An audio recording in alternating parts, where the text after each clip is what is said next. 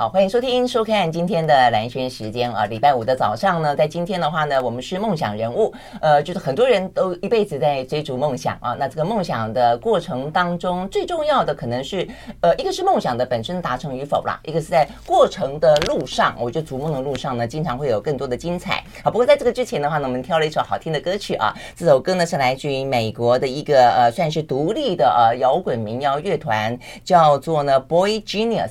呃，虽然叫 boy 哦，但是呢，她是三个女生，而且呢，这三个女生很特别，她们是三个闺蜜，很好的朋友哦。那她们呢，从年轻就认识，那都喜欢音乐。然后我看过她们的一些访谈啊，这三个女生真的是，当然都很漂亮，但她们彼此之间的情谊跟那个互动的感觉，我觉得难怪她们的歌曲会这么的好听，然后呢，呃，这么的和谐，但是同样的也具有各自的风格。好，所以呢，这个 Boy Genius 啊，他们所演唱的歌曲叫做 Souvenir。好，在今天呢，和你分享。想好，那接下来的话呢，呃，我们今天的来宾虽然不至于到闺蜜啦，没有是我的闺蜜程度啦，哈，但是的话呢，也是我的很好的女朋友啊，女性朋友啊，因为我们呢从过去在 TVBS 呢就同事很久，嗯，她是詹庆玲，Hello，庆玲早，蓝轩早，哎，其实这样讲说很早以前，哎，真的是从是很青春到熟龄，真的真的在，而且而且熟龄，呃，庆玲也跟我一样，我们都出了跟熟龄有关的书，对对。对对，当我们呃年纪跨越五十的时候，都觉得很有感，嗯，非常非常超级，真的是。但很难得的是，呃，庆龄就持续的啊，这个写书，而且呢，就关心起跟书有关的话题来了啊。那不只是介绍书，他有个名人书房的节目啊，这个很受欢迎，很有口碑。那另外的话呢，诶。就是本来就跟做节目的概念有关，就是本来说，哎，多一个单元好了。既然介绍书，介绍喜欢读书的人，哎，那么来介绍一个书店好了。哎，就没想到书店，因此成为我们今天的话题了。写了一本书，对，没错。呃，导读台湾就是台湾绕一圈，告诉你有多少多少具有风情跟故事的书店，很棒哎。我自己也蛮开心的，因为毕竟啊，不管他有没有。还有进步的空间，我想我至少是尽了这段日子的洪荒之力，而且记录了你这段时间的环岛足迹。哎，很多人环岛是用很多不同的方式，比方说我环过岛，我骑单车环岛。那有些人是我我访问过一对夫妻，我觉得很可爱，他们是呃寻找探探访柑仔店。哦，全台湾还剩下的柑仔店，对，而且是很老很老很有味道的柑仔店，跟那些阿公阿嬷们。那我觉得那个也很棒，但是像你就是哎，去探访书店，那绕了台湾一圈，我觉得这也很棒。其实坦白讲，如果严格讲起来，我应该不止绕一圈，我绕了好几圈。啊、真的，就是这里面的书店不是一次的环岛把它完成的，哎，对，因为我毕竟你去了好多次，对，我没有时间去一次的环岛。嗯，就是兰萱刚刚讲的嘛，一开始是名人书房那个单元，对，我介绍人从人来带出书，我希望呢，因为这个名人的影响力，让喜欢他的人因此哎对他。介绍的书、写的书感兴趣，所以就开始培养阅读的习惯。因为明日书房的目的就是在推广阅读嘛。嗯。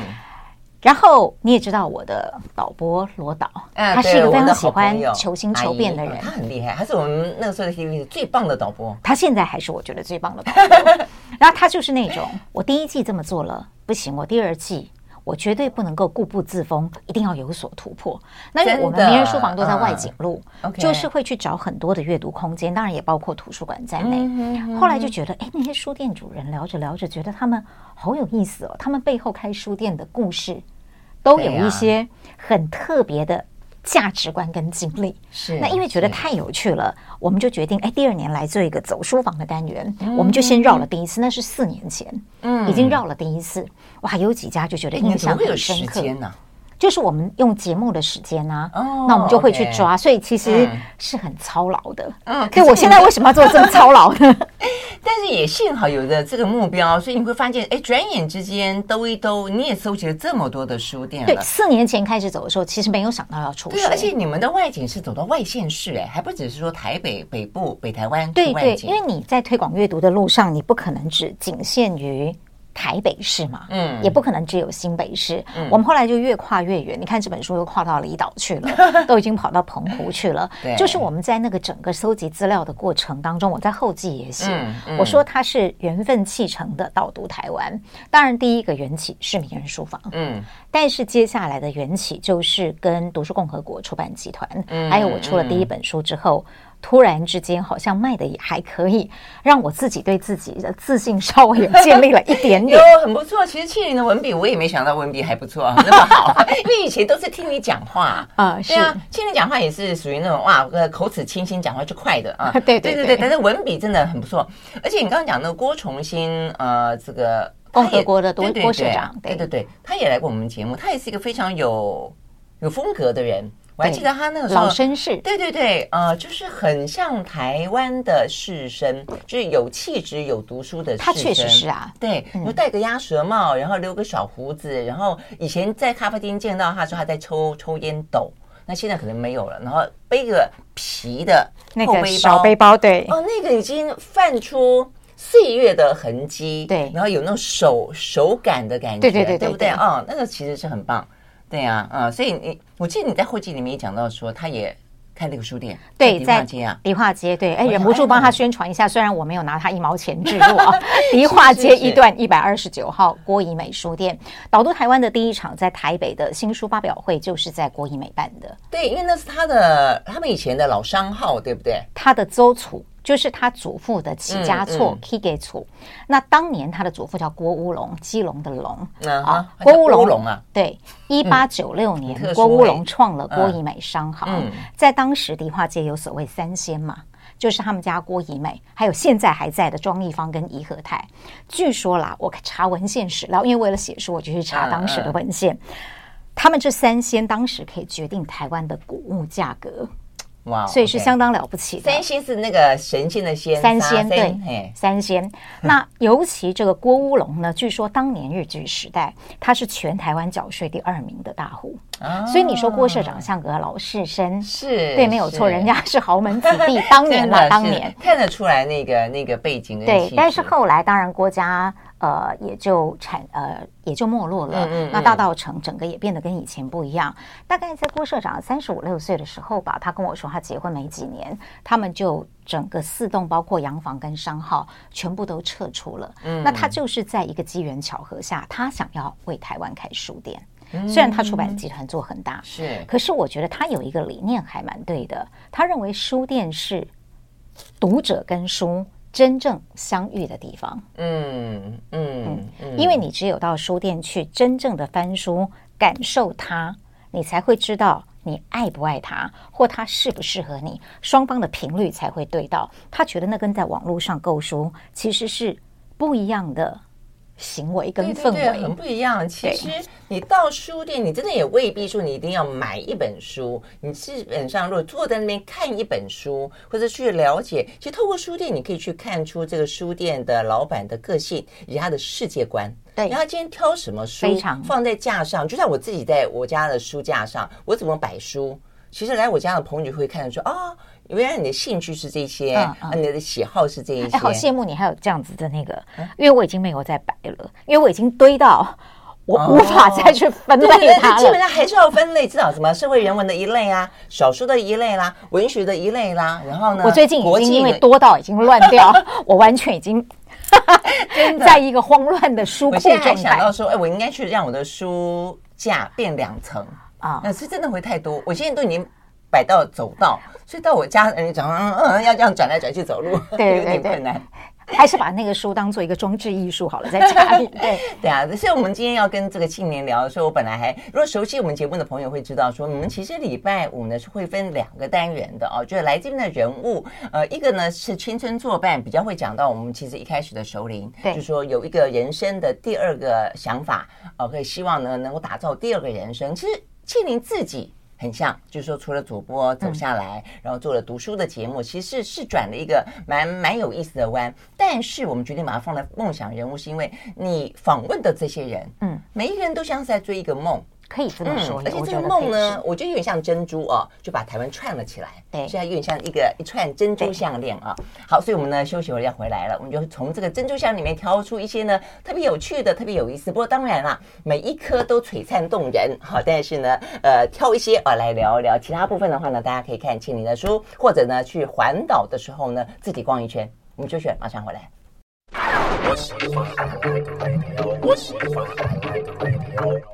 好，回到雷轩时间，继续来现场邀请到的詹庆林是大家非常熟悉的啊，这个主播。那他现在呢，呃，开始成为了一个作家。哎，其实我只能说出了两本书，我还真不敢说自己是作家耶。呃，没关系，我们继续努力。我也是出了两本书，所以别人说哎，作家的时候我就觉得有点不好意思。专栏作家可能还可以那个勉强嘛，因为偶尔写专栏嘛，哦，但现在也写的少了。好，所以呢，庆林这个书叫做《导读台湾》。那我们刚刚讲了他为什么呃起心动念要写这样的一本书？那我们也很遗憾的就是接下来只剩下四段了，因为我们说一段要谈一个书店，我们只能够谈谈四个书店。所以我要来四次，因为有十六家。你怎么有十六家吗？其实是十六加一啦，因为后继的郭一美在内，就是我们刚刚提到的。对对。但事实上，我觉得呃，精彩的书店一定更多，而且呢，在持续的发生当中。对对，没错。对，而且而且，我相信听众朋友、观众朋友应该自己也会去呃，如果喜欢的话，也会发现属于自己喜欢的独立书店，我觉得也很棒。好，我们先来谈啊，这个我觉得这个是一开始庆玲放在这个算第一个故事。对，因为他其实坦白讲。很不像一个书店，我觉得不典型，对不对啊？最不典型的一个，而且他会受到欢迎，也不见得是因为他的书，是因为可以去当书店老板。对，哎，我觉得这才太有创意了。因为这个人呢，高耀威，很多台南人都认识他。我们现在哎，蓝轩是台南长大的嘛？以前正兴街那边哪有什么人去呢？对，就这个人很妙，他明明是北部人，他跑到台湾去给人家啊，他跑到跑到南台湾，去给人家做了地方创生。就正兴街突然就被他搞得风风火火，一波地方创生运动。那那个时候他人还在台南，可他的朋友在台东长滨，他觉得好喜欢那个地方，他就跑去那边开了一家书店。哎，可是台南还有店啊，怎么办呢？对，然后他就。想了一个，这个人很会奇思妙想，嗯，我其实超佩服他的，嗯，我认为台湾其实有的很多人在小角落里默默发挥着他们的创意，只是有待我们去发掘。真的，那他就是其中一个。嗯、那他的创意就是蓝轩刚刚讲的。我就在网络上发出邀请，你可以来我这边，最短一个礼拜，最长一个月，嗯，然后固定换宿，然后圆一个当书店店长的梦。哦、他其实刚开始还没有觉得有很多人会去做这件事情，结果没有想到他发出邀请之后，好像是他跟我说一个礼拜吧，他一年的店长就排满了。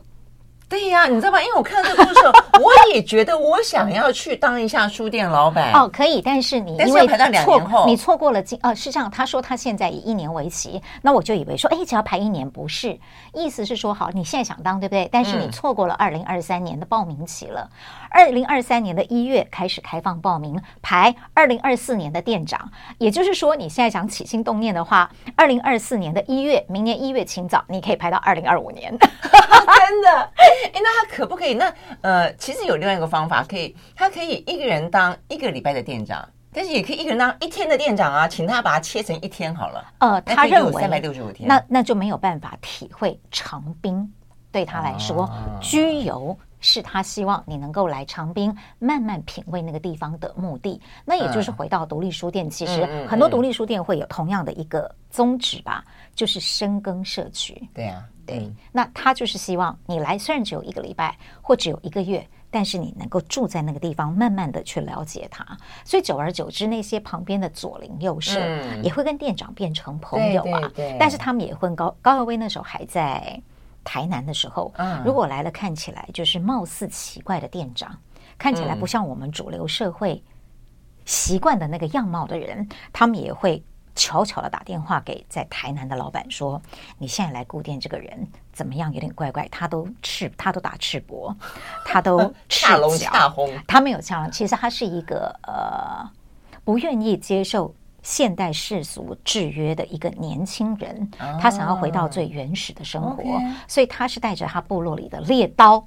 所以左邻右舍为什么会有一点点 胆战心惊？对，然后他会拿着兽皮。”哇哦，对，然后赤足在那边走，是一个年轻人，但他非常的正常，嗯，只不过他的想法不是现在大家所认为的那个主流的价值观，的生活方式而已。嗯，但他认为人应该要跟自然共处，去回归大自然园林当中，所以他不愿意用任何物质世界里面，尽可能的降低物质世界里面任何的产品的使用。对，所以就变成说一个呃，这家店我们还没有说它的名字，它叫苏州，粥是呃熬一锅粥，熬一锅粥，这个名字其实也蛮特别的。他说啊，因为他怕卖书会倒，嗯，所以呢，卖书卖不动的话，他就只好。卖粥为生了，那是他的 Plan B，他的 B 计划，哦、但这很不错，他的书挺争气的，所以目前为止他还没有启动 Plan B，对 对，有熬一次，熬一次是为了请左邻右舍，真的，所以我觉得一家书店，因为一开始这个书店老板的发想，跟我觉得他那个想法也代表了，就是现在很多独立书店，就是说，我觉得现在独立书店的迷人的地方在于说，第一个，他通常会跟地方有连接，对，觉得他可能会喜欢那个地方，呃，因此他想要。落脚在那个地方，然后想要自己第一个是自己居住，第二个可能是跟更多人分享这个地方的好。嗯、再一个，他可能会希望跟地方产生连接。他的连接太深了，嗯，他已经不只是一家书店，所以你看那一篇的篇幅特别大。对，他又帮人家卖果酱，帮阿妈卖编织品，还会告诉阿妈说：“你不要都编那种多色的，因为那个没有人要买。”阿妈说：“啊，可是编单色的会有人要。”他说：“真的会有。”阿妈就真的很乖，就编了。白色的篮子，结果大卖。没有想到阿嬷编了白色单色素面的篮子之后，其他的阿嬷也跟着改成素色。其实都是他的主意，真的。所以呢，而且还帮人家顾小孩，呃，很多。对对对，小孩好喜欢。我们以前有一个呃学长，福大的学长，他也是搞了一个叫做方方 Town，就是做一个设计的生活小屋。他也是在民生社区里面一天到晚被人家寄放小孩，对，哎，小孩爱他们爱到就是要成为当地的。我看到桌呃墙上贴了一张卡片，是有一个小孩写给他写我的愿望，嗯啊，然后耀威把它贴在苏州的墙上。那个小孩十岁，他写、嗯、我的愿望是希望苏州赚大钱。哎，其实我看了很感动，哎，表示这个地方对他小小的心有意义，多么的重要。真的是，所以呢，因为这样的一个起心动念啊，整个的呃，不只是书店本身啦，就每一个来这里的书店老板都成为独特的风景。我们休息，回到现场。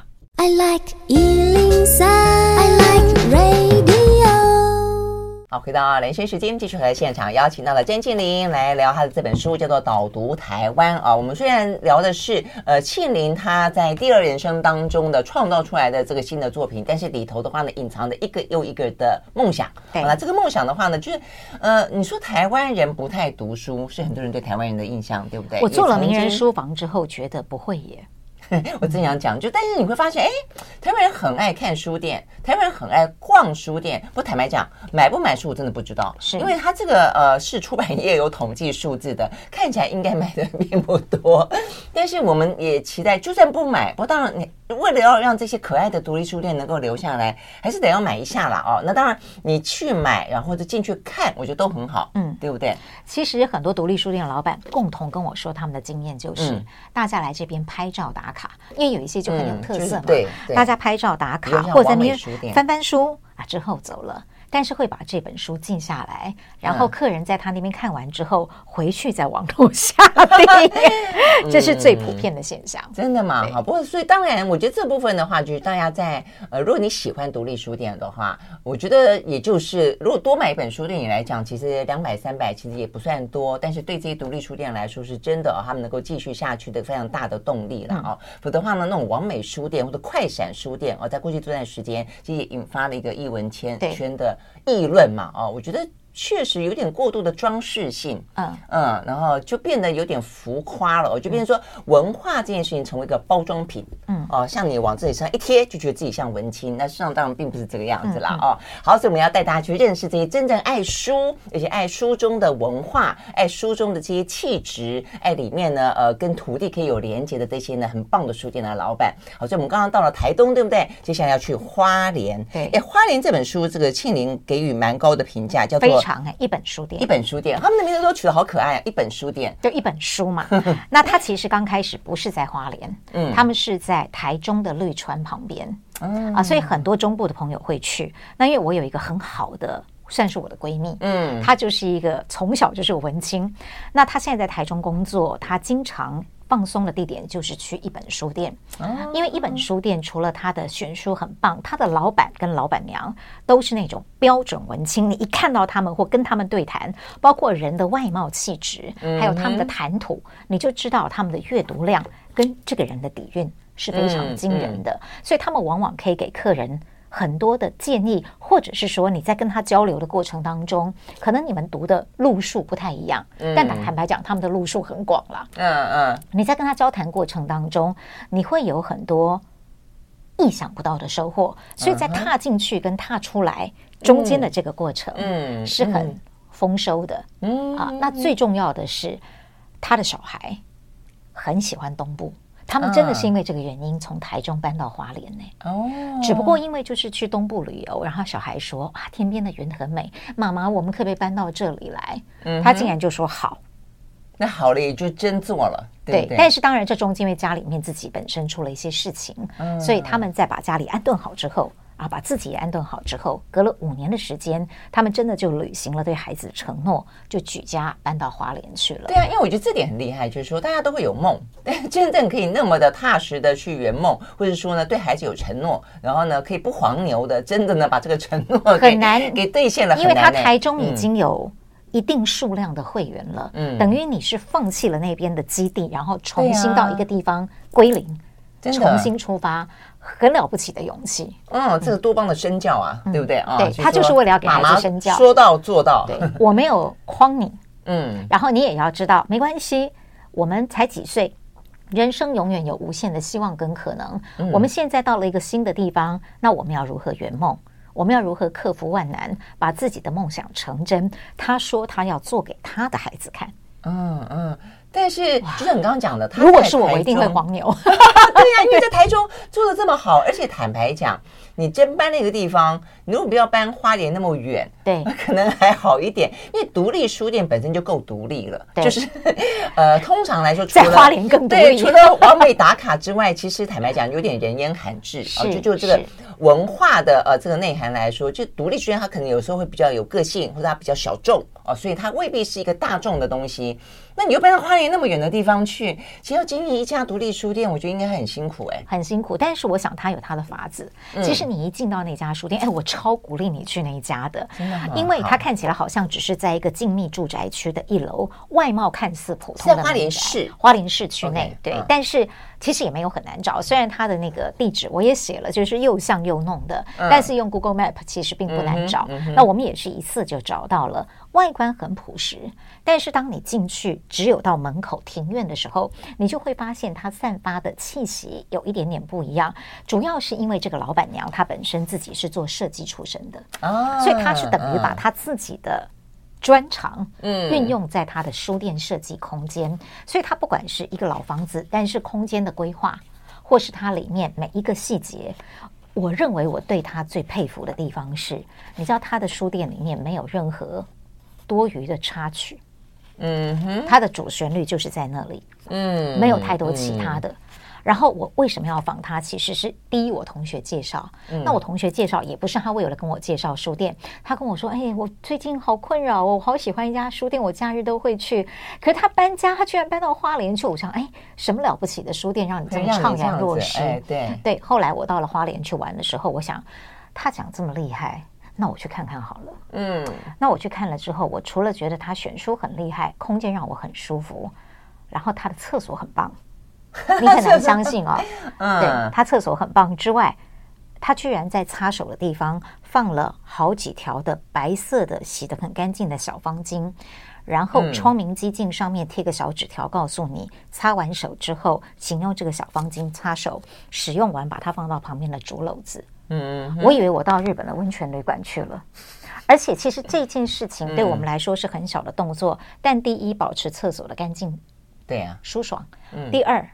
他要洗耶，对，他多了一套工，对，那他已经够忙了，但他愿意、嗯、啊。最重要是这个老板娘的手艺，我觉得根本就是米其林等级，真的。他做的煎鱼酱、果酱，大家去一本书店，除了一本书，一定要带走一罐。然后他在里面，他不定时会推出以当地食材，嗯，因为他都配合时令跟当地做的餐点。嗯，秋天的、嗯、春天的这个时候产什么，在哪个地方，他就以它做成一个很像是日本定时的一套套餐，而且摆盘跟对摆盘跟气味，让你非常的佩服。嗯嗯，对，所以我觉得通常来讲，独立书店都还蛮复合式的。嗯，因为他我们就说他是反映出一个书店老板的性格嘛，啊、嗯，所以每一个人他就是三百六十度，我真的这样觉得，就是尤其是我们以前在电视台，就是人家认识你比较是一个面相，对，一个平面，对。但是对我来说，我就有很大的渴望，就是说你自己要过得够丰富、够立体，对，你也期待别人认识你是啊，原来实际上是是有一个。内涵或者有一个不一样的面向，对，我觉得你说的太好了。所以呃，独立书店我觉得就是这个样子。所以你会发现，倩玲介绍的这些独立书店里面，它虽然卖书是一个，那卖书有卖不同的品类跟风格的书之外，他们自己的有些东西都会在这个书店里面被看见。对，比方说有些人是手艺呀、啊，有些人是特别喜欢呃这个植物啦，有些人是特别的讲究生态啦，有些人是呢励志环保啦，呃有些人是爱好动物啦，你就会发现，哎，这些事情呃有些是敦亲睦邻啦，对对对，呃喜欢帮大家做一个呃串联起整个社区来的那样的一个灵魂人物，所以很多书店到最后变社区中心，对不对？哦、对。所以我觉得这些事情就是独立书店迷人的地方。OK，我们休息了再回来。I like 103, I like radio。好，回到连线时间，继续和现场邀请到了江庆龄来聊天。他写了一本导读台湾啊。那我们刚刚逛逛逛，从台东逛到了花莲，让大家看一下这个一本书店的外观好了啦。我觉得其实独立书店有另外一个很重要的特色，就基本上它都会。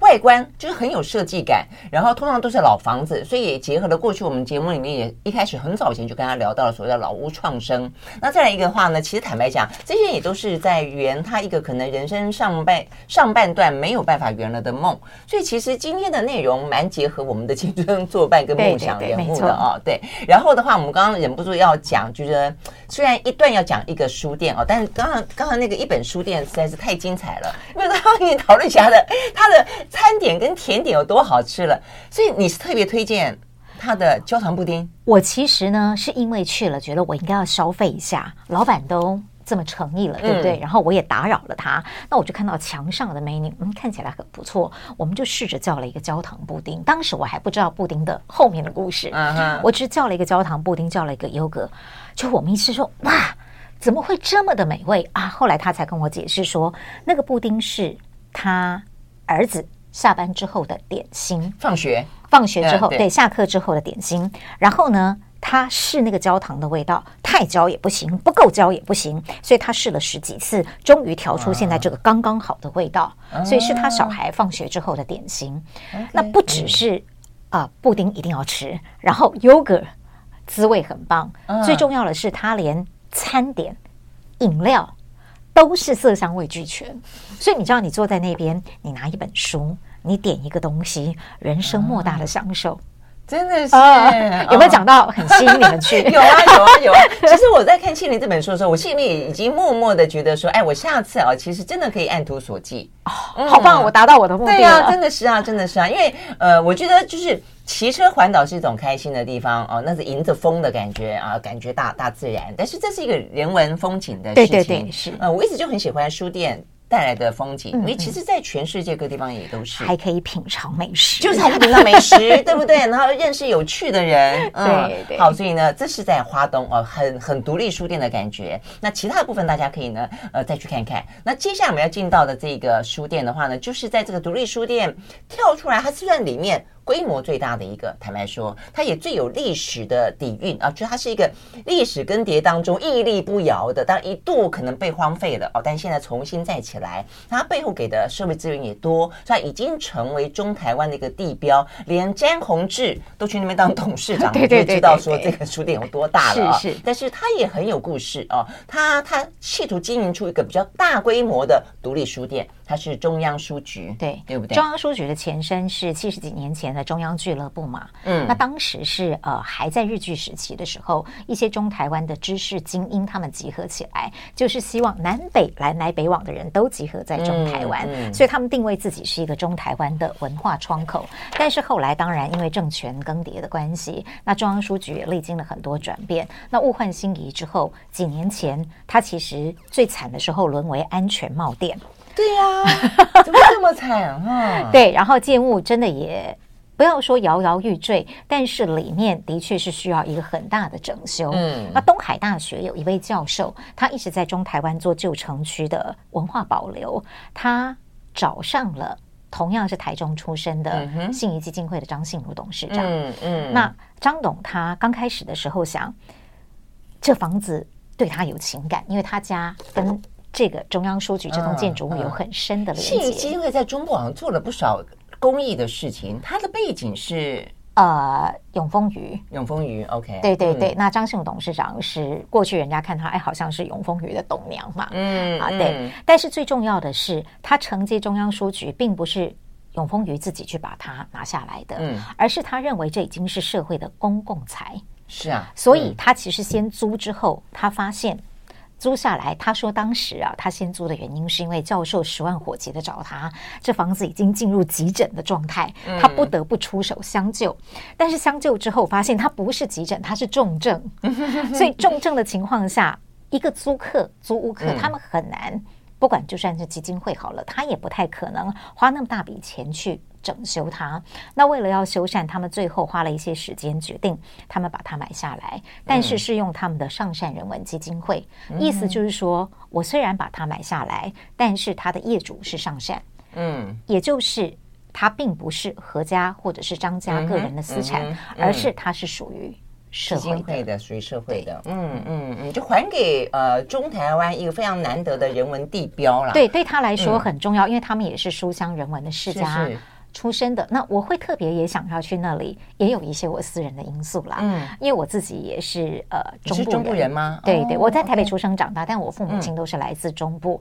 那尤其我爸爸那一辈，我的父执辈他们都是念台中一中，嗯，所以嗯，中央书局是他们共同的青春回忆，那也会使我特别的对他产生一种。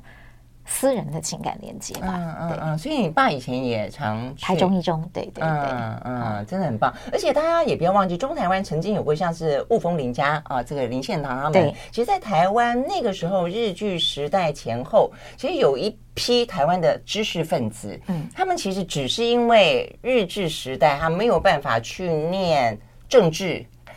念法律哦，所以大家都去念医的比较多。但是事实上，那些人都是满怀着对于台湾这块土地啦，对于社会啦，对于整个的呃自由、人文、民主思潮的那些想望。所以其实中台湾这块部分，呃，就其实它它的底蕴是蛮厚的啊，只是说未必被发掘出来就是了。现在的中央书店、中央书院好漂亮，不是在我们节目里面啊，呃，经常被提到的时候都是在美食单元。因为它也是一个，哎，他的那个作家餐非常的好吃，不可思议的好吃，真的。因为也就是因为詹宏志的关系嘛，因为他自己本身呢又能说又能写又能吃又能做，对，那所以他就找了一批呢都是这样子的一些作家们，什么什么蔡珠儿啦、庄主义啦，这些人也都是一人一道菜。我那天吃的是呃裴伟的栗子烧鸡，然后我同事呃他吃的是就是詹宏志的轩一红烧牛肉饭。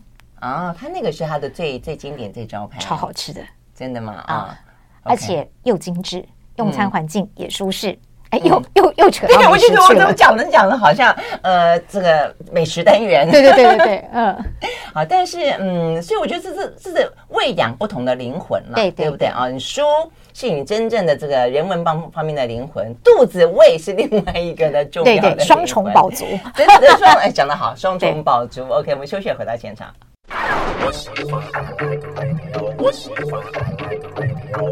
好，回到兰萱时间，继续和庆玲啊来聊他的这一本叫做《导读台湾》啊。那真的是呃，刚刚讲说十六加一的书店嘛，所以我们来不及讲太多了，但我们快的把它念过去。比比方说，像宜兰有叫做雨伴书间，基隆乐心书室，台北一间书店，呃，桃园这个情根雨读最近也还蛮红的，对对对对对啊。我们说要聊或者，结果竟然都来不及聊哎。对，或者是在新竹。OK，那我本来还想要聊这个澎湖。盐焗有盐焗，沿着菊岛哦，所以这个盐焗也很棒。那南台湾、高雄、屏东都有哦，尤其屏东，你介绍介绍三家，在那个胜利新村。对，对对。那我也去过胜利新村嘛，跟他聊过。哎，但是真的不好意思，去胜利新村我都去吃，我竟然没有去逛书店。虽然我那么爱读书，好，但因为真的时间不多了哦，那大家呢有兴趣可以来看。嗯，那我们很快的来介绍一下，或者跟你看我们好贪心啊，新竹的或者跟澎湖的盐焗好了啊。星座或者为什么你觉得那么特别？新竹的或者一开始是因为名人书房走书房的时候，我们去在新瓦屋客家保留园区，嗯、那我就觉得，哎，这个书店好特别，在这个古色古香的保存园区当中，有一栋看起来纯白色、很崭新的建物，其实它一点都不新，它以前其实也是一个办公的地点，也是因为一个 OT 案，新竹嗯啊竹北那边要活化，是新竹县政府，嗯、所以或者书店老板把它承租下来。这里有一个呃，我有一点点时间讲简短的故事，就是或者老板是科技业的老板，嗯哼，那他其实长期因为事业有成，他想要回馈他的家乡，嗯，他是农家子弟出身的，嗯哼，他想要回馈家乡的方式就是扶持更多的年轻作家跟艺术家，他带着他们红梅基金会获奖的艺术家去日本，他们去参访鸟屋书店，嗯，找不到路。所以就问了日本人，他、啊、又不会讲日文，嗯、他们就说：“哦，那 bookstore 讲个关键词好了。嗯”就日本人一听，马上很开心的，就不是为他们指路，是带路，把他们直接带到了鸟屋去。嗯、他说当时他很震撼，嗯，因为。我们都知道代官山是一个很崇尚物质文化的地方，嗯、可是当地人引以为荣的却是文化地标，嗯、这使他心生一种有为者亦若是。当时那一刹那间，他生出来的感动，他就觉得如果有。一个机会，我可以为我的家乡做这件事。嗯、一年之后，他真的有了这个机会，所以他开了或者书店。可是我特别写他，我想最棒的，并不是因为鸟屋带给他的刺激，让旅行者憧憬，让在地人骄傲，而是因为一般我们喜欢外国的某一个东西，我们会毫无保留的复制贴上到我们自己的地方，嗯、失去了自己的风格跟味道。但或者并不是。嗯哼哼，OK，所以听起来，而且他后来发展出一系列，哦，对不对？有无感阅读，对不对啊？有或者书店专门卖书，也有那种人文的文史书房，对，或者光盒子是电影的。然后今年他还会有一个，以前呃新竹是据说只比林百货小一岁的新洲屋百货，它未来会成为介绍阅读新竹美食的一个地标，也是或者系列。太好了，嗯，我觉得这个观念跟我们这个每个礼拜四的阅读单元就很接近，因为我觉得阅读这个概念，大家会觉得啊，阅读就是看书、看看文字。我觉得没有阅读，你可以阅读影像，你可以阅读美，你可以阅读一读一幅画，对对，你可以阅读一个人的心灵，是你可以阅读这个世界的各种趋势。所以我就希望这个阅读本身是丰富的。好，所以最后一点点时间，因为我没想到，我没想到澎湖那么远的地方，竟然也会有这么漂亮的书店，而且也是有那么有心的人。所以我们刚刚讲到说。一家书店可以串联起一整个社区，它是串起一整个岛，大家都为了那个书店而感动，而且呢，澎湖人都想留住那个书店，嗯、我觉得很棒哎。对啊，不可思议啊、哦！那那个是在笃行石村嘛，嗯、也就是台湾最早的眷村，以前是日本的官舍，那也一样是在县政府整建之后就开始招标。那这个老板本来是做沿着菊岛旅行，他是澎湖子弟，嗯、那是一个诗人。他觉得澎湖不是只有阳光跟沙滩，希望大家也可以去体会。没有开玩笑的，还有那个潘恩胖跟外婆的足迹。对，那他就是呃，希望大家体会，其实澎湖有它的文化脉络的发展，有它的人文之美。他想把大家带到澎湖的社区去，所以他先做了沿着菊岛旅行，这个澎湖的岛内深度旅游做了十年。然后之后做旅游，对，之后才有现在的这一家啊，后来又做了盐焗文旅，然后最后才有这家有这个机会做了盐焗书店。他也没有想到在地人对盐焗书店的捧场，所以他的会员大部分是澎湖人，嗯，而且他们愿意去加入，一次储值很多的会员，支持这家书店活下去。对呀、啊，所以这样听起来都都都感动啊！所以呢，呃，那么多的书店，不管是哪一家啊，也都需要大家的支持。对，有大家的支持，你去，然后去买本书，然后呢，它就可以继续的呢，在每一个地方呢生根发芽，然后呢，让让那个地方呢越来越美丽，充满了这种各式各样的人文地标。嗯，好，非常谢谢庆玲，谢谢兰轩，OK，谢谢，拜拜，拜。